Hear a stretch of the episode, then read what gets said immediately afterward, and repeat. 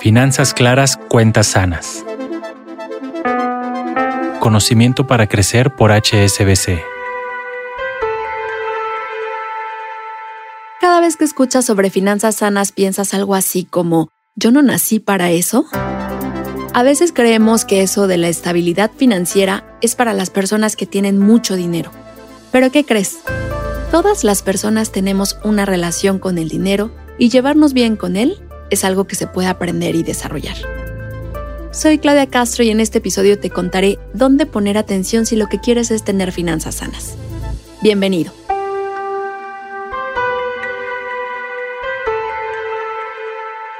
¿Cuántas veces has sentido que tienes un relajo en tus finanzas y tan solo de pensarlo se te hace un hueco en el estómago? Curiosamente, aunque tenemos una relación con el dinero toda nuestra vida, nadie nos enseña a llevarnos bien con él y entonces hacemos del dinero un factor de estrés y de preocupación. Platiqué con Stefan Dobner, director ejecutivo de segmentos, productos de captación y CRM de HSBC México, quien me habló de lo indispensable que es para cualquier persona, sin importar el momento de vida en el que se encuentre, tener finanzas sanas. Todos los individuos, eh, independientemente de su edad, de su situación financiera o económica, pues tienen que tener muy claro y cuál, cuál es el panorama eh, eh, financiero que tienen, ¿no? O su situación actual y, su realidad. Eh, me parece que independientemente de la edad en que se tenga, ya cuando eres una persona de, edad adulta, no importa si eres un, pues un muchacho que está entrando a la universidad o está con su primer empleo o quizá en la etapa de vida en donde pues estás ya con tu pareja con, algunos planes de crear alguna familia o ya te encuentras en una, etapa de tu vida productiva en donde ya los, tus, hijos ya son mayores y ya van a la universidad, en fin, diferentes ciclos en la vida de, de las personas, importantísimo que en cada uno de estos ciclos, en cada una de estas etapas, pues la gente tenga muy consciente su realidad económica y los planes y las posibilidades que, que tiene de forma individual para administrar mejor sus recursos. Quizá en este momento estés pensando que ganas muy poco para pensar en tener un plan financiero o que ni siquiera tienes hijos como para verte obligado a meterte en esas complicaciones. Lo único que te diría respondiendo a eso es, este es uno de los hábitos que si logras incluir en tu vida, te permitirá disfrutar más de lo que te gusta. Eso sí, entre más joven lo hagas, mejor, el objetivo es lograr metas financieras más allá de llegar con dinero a tu próxima quincena. Stefan me contó sobre cómo un plan financiero puede representar un cambio en la manera de incorporar el dinero en tu vida y verlo como un aliado para alcanzar tus objetivos. Cualquier persona tiene que tener muy claro lo que acabas de mencionar. ¿Qué es lo que quiero lograr? ¿Sí? De acuerdo a, como yo decía yo anteriormente, ¿cuál es mi situación actual? Y cuál es mi situación en la que quiero estar en un futuro, ya sea próximo o en un futuro no tan, pues no tan cerca, ¿no? Un futuro lejano. Eh, hacer un proyecto. Todos nosotros vivimos a través de proyectos de vida, ¿no? Siempre queremos ver qué vamos a estudiar, dónde queremos estudiar, con quién nos queremos eh, involucrar eh, amorosamente, con quién queremos hacer una familia, si queremos tener familia, eh, la parte de finanzas personales es también un proyecto y un proyecto en donde necesitamos tener mucha claridad de cuál es nuestra situación actual, cuáles son nuestras posibilidades y hacia dónde queremos llevar pues este plan y estos logros y estas metas financieras. Como parte de este plan financiero, hay un elemento que para mí es la herramienta indispensable cada vez que hablo del dinero, el presupuesto. A ver, la mayoría de las personas ni siquiera sabe cuánto gana ni cuánto gasta. En gran medida tiene que ver con que nos da pavor ver el relajo que tenemos, las deudas que nos sobrepasan y darnos cuenta que gastamos más de lo que ingresamos. Pero te voy a preguntar algo. ¿Cómo puedes comenzar a poner orden en tus finanzas o tener metas si ni siquiera sabes dónde estás parado? Stefan me habló sobre la importancia del presupuesto y por qué vale la pena tomarlo en cuenta si es que aún no lo haces. Es bien importante, Claudia, y este, todas las personas que nos escuchan, tener mucha, mucha claridad de cuál es nuestro nivel de ingresos, por ejemplo, ¿no? ¿Qué tanta estabilidad tenemos en los flujos de dinero que recibimos mensualmente y qué tan seguro tenemos estos flujos en el tiempo. No es lo mismo, por ejemplo, que yo sé que quincenalmente o semanalmente estoy percibiendo de manera estable pues eh, un ingreso por mi trabajo, por mis actividades que, tengo laborales, etcétera, sino tener muy claro si esto es estable en el tiempo o no y qué tan probable es que esta, pues estos flujos de dinero los pueda yo tener en los próximos seis meses, en los próximos dos años, etcétera. Entonces, con base en eso y mis planes a futuro y mis metas a lograr, pues tengo que establecer una estrategia pues bastante bien pensada. Poca gente realmente en nuestro país eh, tiene claridad de lo que gasta y muy poca gente también en nuestro país tiene una capacidad para ahorrar o un deseo formal y consciente de, del ahorro. ¿sí? ¿Por qué? Porque rara vez tenemos mucha claridad de lo que, lo que estamos gastando, no nos ponemos y nos sentamos un rato de nuestra semana a decir, a ver, ¿cuáles fueron los gastos que realicé esta semana? ¿Cuáles son los gastos que verdaderamente valieron la pena hacer? ¿Cuáles son aquellos gastos que son fijos, que no puedo yo eh, reconsiderar porque son para pagar la renta, para pagar la luz, la electricidad, algunas otras deudas que tengo.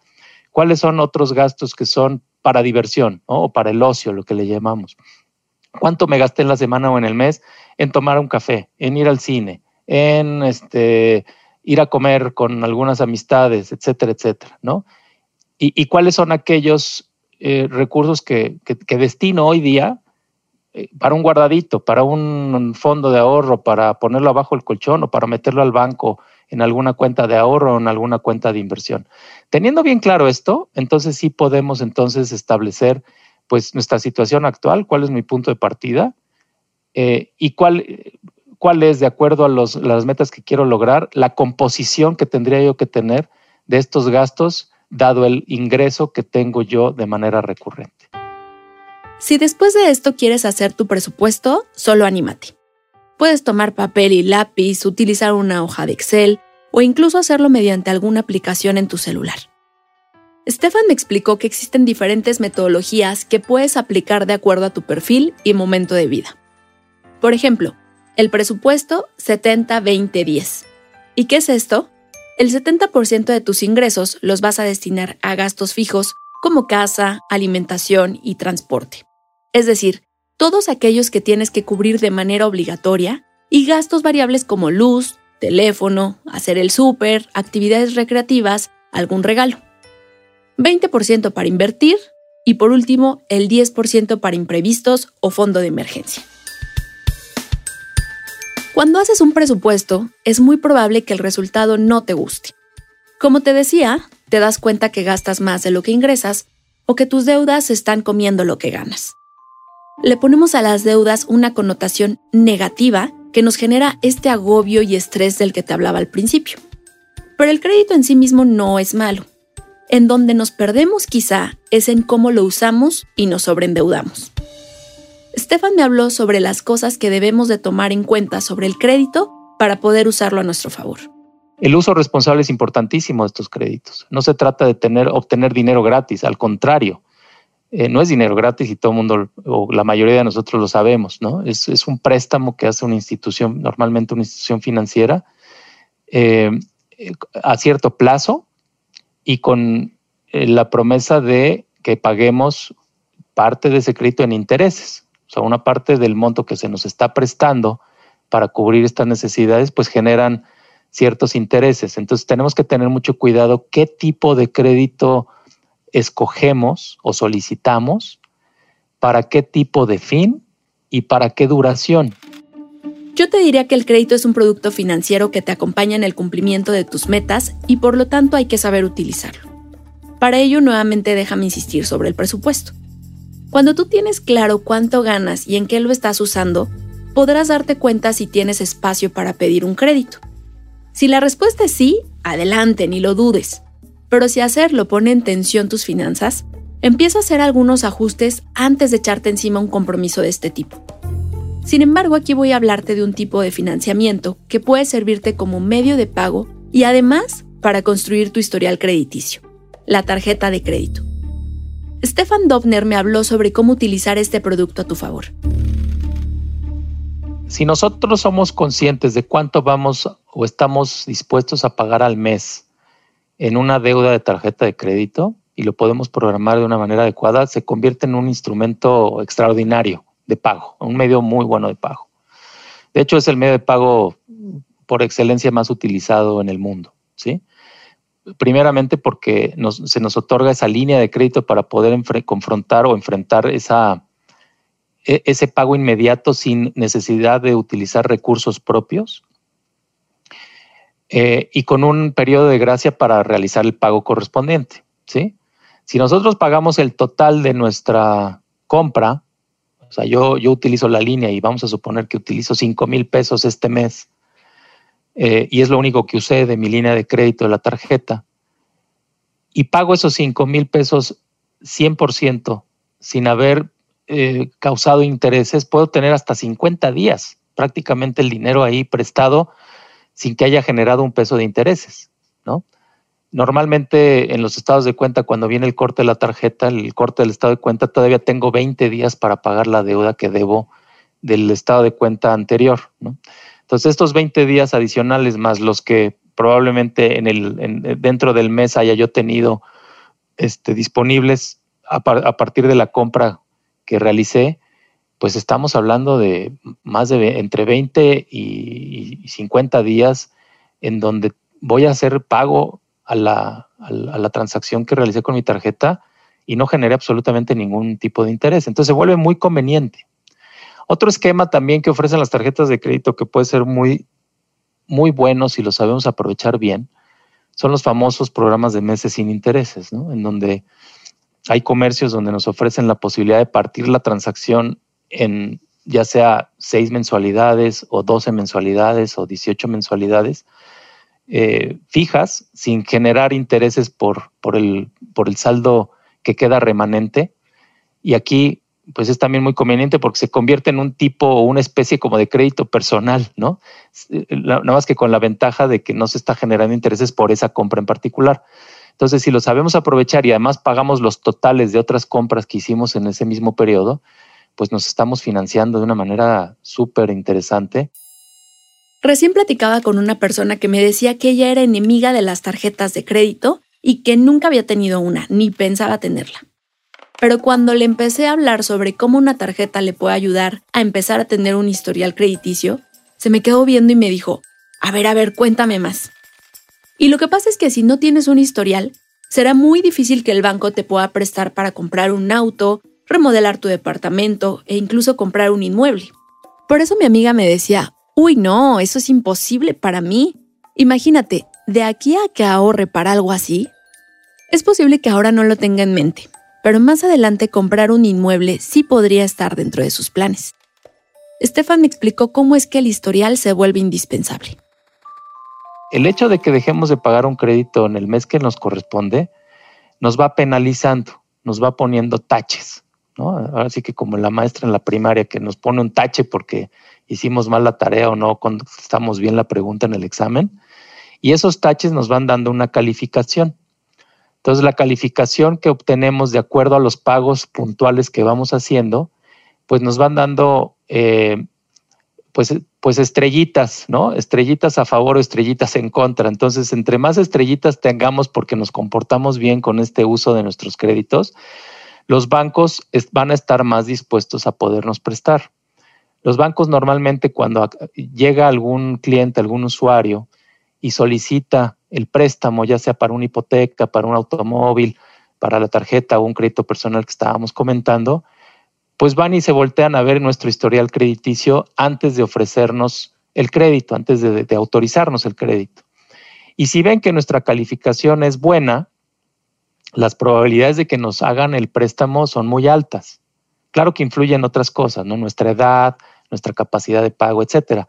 Pero si tenemos puntos a favor y tenemos una buena calificación porque hemos demostrado ser responsables, pues es muy probable que el banco nos pueda volver a prestar, ¿sí? ¿Por qué es importante? Porque nunca sabemos cuándo vamos a necesitar este instrumento para financiar cualquier cosa. Y por cierto, si quieres saber más del buro de crédito y cómo hacerlo tu amigo, te cuento que tenemos un episodio de este podcast solo dedicado a eso. Escúchalo y aprende mucho más sobre tu historial crediticio. Como lo hemos platicado a lo largo de este episodio, hay varios elementos de tu planeación financiera que pueden ayudarte a que tu relación con el dinero mejore. Ahora, la realidad es que ninguna intención por mejorar tus finanzas puede excluir al ahorro, y yo te diría incluso a la inversión. Pero a ver, vamos por partes. El ahorro no solo es un deseo que toda persona debe considerar, tampoco es, pues ahorro lo que me sobra. El ahorro es un hábito a considerar desde el primer momento, y Estefan me compartió cómo lograrlo. Es como cuando quieres empezar a hacer ejercicio, ¿no? Dices, es que tengo que hacer ejercicio, es que tengo que hacer ejercicio, es que me tengo que poner a dieta y todo el mundo hablamos de eso este, cuando llega la noche, cuando acaba el año y nuestros propósitos del próximo año, etcétera pero difícilmente los empezamos a elaborar. Yo creo que es aquí sentarse y decir, a ver, ¿realmente quiero ahorrar? ¿Realmente estoy dispuesto a hacerlo? Y a empezarlo a hacer. Punto. Y se puede hacer de una forma bien sencilla. El, ahorrar no significa eh, pensar que, me, sobra dinero. Mucha gente pensamos que no nos sobra el dinero. Y eso probablemente es un error que estamos cometiendo normalmente. ¿Por qué? Porque siempre nos sobra algo siempre estamos gastando en algo que probablemente ni siquiera necesitábamos. ¿Cuántos de nosotros volteamos a ver a nuestro guardarropa o la despensa de la, de la, cocina o el refrigerador y decimos, oye, ¿realmente esto lo debí de haber comprado? Ya se me echó a perder tal cosa. O estas camisas ni siquiera las he usado más en años, ni siquiera ni, ni, para qué me las compré. Eh, o eh, hoy me tomé dos, gasto para dos cafés al día y no sé, no sé ni cuánto se me está yendo ahí. Entonces, ¿por qué no sentarnos, como decía yo al principio, hacer una lista de todo lo que estamos gastando al día? Tengamos el hábito, empecemos por el hábito de apuntar en qué gastamos. Hagámoslo una semana, no más que eso. Por supuesto, ir más allá del ahorro te permitirá entrar a las ligas mayores de conocer lo que es poner tu dinero a trabajar. Actualmente existen muchos instrumentos en donde puedes comenzar a hacerlo sin necesidad de ser un experto. Y es más, ver a las hipotecas como una manera de invertir.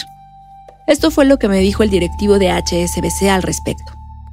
Invertir no necesariamente requiere eh, a través de un instrumento financiero, un banco. Puede ser invertir pues en un bien raíz, en una casita, en un departamento y a través de un crédito hipotecario que normalmente es lo que pues nos gusta tener o, poder acceder a este tipo de instrumentos porque no tenemos que realizar el pago de una sola exhibición y, eh, resulta incluso un, tema muy conveniente de inversión.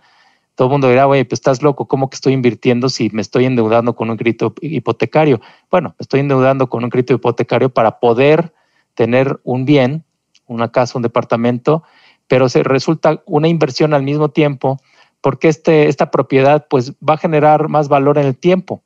Normalmente las casas, los departamentos, los terrenos, pues le vamos ganando, no, no, no le perdemos valor en el tiempo, va recuperando valor en el tiempo, entonces eso se vuelve como un instrumento de inversión importante. Si bien nadie nos enseñó a tener una buena relación con el dinero, sí puedes plantearte cómo mejorarla. Hoy de la mano de Stefan Dobner, director ejecutivo de segmentos, productos de captación y CRM de HSBC, hicimos este recuento sobre los aspectos clave que cualquier persona puede comenzar a incluir desde ahora. Pero lo más importante será que tomes acción y empieces a considerar que hay otras maneras de llevarte bien con tu dinero, no solo desde la preocupación o el estrés, como muy probablemente ha sido hasta ahora. Me da gusto que te hayas sumado a esta plática. Soy Claudia Castro y te invito a suscribirte a este podcast y a dejarnos tus comentarios en tu plataforma favorita. Nos escuchamos la próxima semana.